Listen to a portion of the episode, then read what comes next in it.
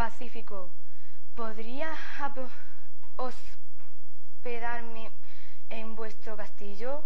Cuando el ventero vio aquel espanta- espantajo alto como un ciprés y con una armadura tan vieja y descompuesta, estuvo a punto de, a echarse a reír, pero pensó que le,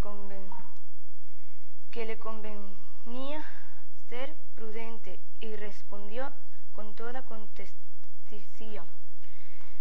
Sea muy, sea muy bienvenido el caballero, que este castillo le serviremos lo mejor que sepa, sepasemos,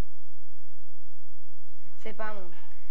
Cenó con Quijote un bacalao mal remojado y peor cocido, un pan más duro y negro que el alma del demonio, aunque a él le pareció que estaba comiendo mejor que un príncipe.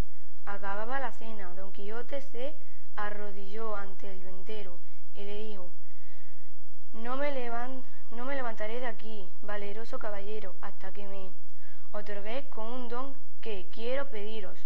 El ventero no supo qué responder, y don Quijote siguió diciendo, querría que me armaseis, caballero, para que pueda socorrer con mi arma a los menesterosos que hay por esos mundos.